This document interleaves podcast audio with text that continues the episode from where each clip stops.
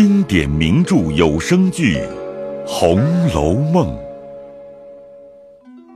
第五十五回：汝亲女，余妾争贤妻；欺幼主，刁奴续险心。且说元宵已过，只因当今以孝治天下，木下宫中有一位太妃欠安。故各嫔妃皆为之简善卸妆，不独不能省亲，亦且将宴乐俱免，故荣府金岁元宵亦无灯谜之急。刚将年事忙过，凤姐儿便小月了，在家一月不能理事，天天两三个太医用药。凤姐儿自恃强壮，虽不出门，然筹划计算。想起什么事来，便命平儿去回王夫人。任人见劝，他只不听。王夫人便觉失了膀臂，一人能有许多的精神。凡有了大事，自己主张，将家中琐碎之事一应都暂令李纨协理。李纨是个上德不上才的，未免逞纵了下人。王夫人便命探春合同李纨裁处。只说过了一月，凤姐将息好了，仍教育她。谁知凤姐禀赋气血不足，今年又不知保养，平生争强斗智，心力更亏，故虽系小月，竟着实亏虚下来。一月之后，复添了夏红之症。她虽不肯说出来，众人看她面目黄瘦，便知失于调养。王夫人只令他好生服药调养，不令他操心。他自己也怕成了大症，贻笑于人，便想偷空调养，恨不得一时复旧如常。谁知一直服药调养到八九月间，才渐渐的起复过来，夏红也渐渐止了。此是后话。如今且说，木金王夫人见他如此，探春与李纨暂难谢事，园中人多，又恐失于照管，因又特请了宝钗来，托他各处小心。老婆子们不中用，得空儿吃酒斗牌，白日里睡觉，夜里斗牌，我都知道的。凤丫头在外头，他们还有个惧怕，如今他们又该取变了。好孩子，你还是个妥当人。你兄弟妹妹们又小，我又没工夫，你替我辛苦两天，照看照看。凡有想不到的事，你来告诉我，别等老太太问出来，我没话回。哪些人不好了，你只管说，他们不听，你来回我，别弄出大事来才好。宝钗听说，只得答应了。十届孟春，黛玉又犯了嗽疾，湘云亦因时气所感，亦卧病于恒芜院，一天医药不断。探春同李纨相住间隔，二人近日同事，不比往年，来往回话人等亦不便，故二人议定，每日早晨接到园门口南边的三间小花厅上去会齐办事。吃过早饭与午错，方回房。这三间厅原系预备省亲之时，众执事太监起坐之处，故省亲之后也用不着了。每日只有婆子们上夜。如今天已和暖，不用十分修饰，只不过略略铺陈了，便可他二人起坐。这厅上也有一匾，题着“辅仁裕德”四字。家下俗呼，皆只叫议事厅。如今他二人每日卯正至此，午正方散。凡一应执事媳妇等来往回话者，络绎不绝。众人先听见李纨独伴，个个心中暗喜，以为李纨素日原是个厚道多恩无罚的，自然比凤姐好搪塞，便添了一个探春。也都想着，不过是个未出闺阁的年轻小姐，且素日也最平和恬淡，因此都不在意，比凤姐前更懈怠了许多。只三四日后，几件事过手，坚决探春精细处不让凤姐儿，只不过是言语安静，性情和顺而已。可巧连日有王公侯伯、世袭官员十几处，皆系荣宁非亲即友，或世交之家，或有升迁，或有处降，或有婚丧红白等事。王夫人贺吊迎送，应酬不暇，前边更无人，他二人便一日皆在厅上起坐，宝钗便一日在上房监察，至王夫人回方散。每于夜间针线暇时，临寝之先，坐了小轿，带领园中上夜人等各处巡查一次。他三人如此一礼，更觉比凤姐儿当权时倒更谨慎了些，因而里外下人都暗中抱怨说：“刚刚的倒了一个巡海夜叉，又添了三个镇山太岁，唉，月姓连夜里偷着吃酒玩的功夫都没了。”这日，王夫人正是往锦香侯府去复习，李纨与探春早已熟悉，伺候出门去后，回至厅上坐了。刚吃茶时，只见吴新登的媳妇进来回说：“赵姨娘的兄弟赵国基昨日死了，昨日回过太太，太太说知道了，叫回姑娘奶奶来。”说毕，便垂手旁视，再不言语。彼时来回话者不少，都打听他二人办事如何。若办得妥当，大家则安个畏惧之心；若少有嫌隙不当之处，不但不畏服，出二门还要编出许多笑话来取笑。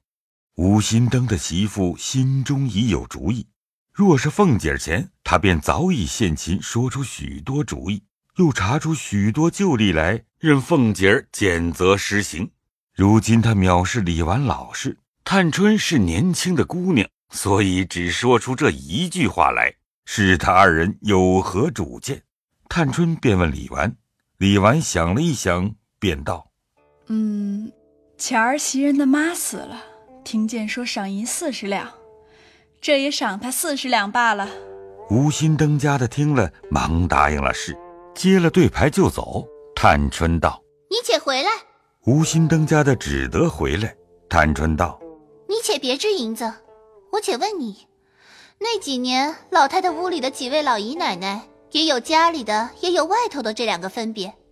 家里的若死了人是赏多少，外头的死了人是赏多少？你且说两个我们听听。”一问，无心登家的便都忘了，忙陪笑回说：“ 这也不是什么大事，赏多少谁还敢争不成？”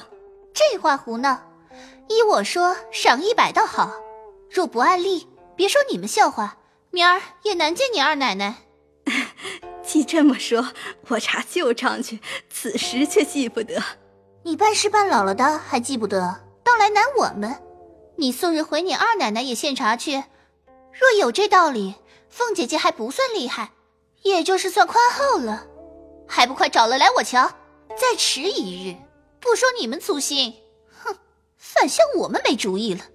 吴心登家的满面通红，忙转身出来，众媳妇们都伸舌头。这里又回别的事。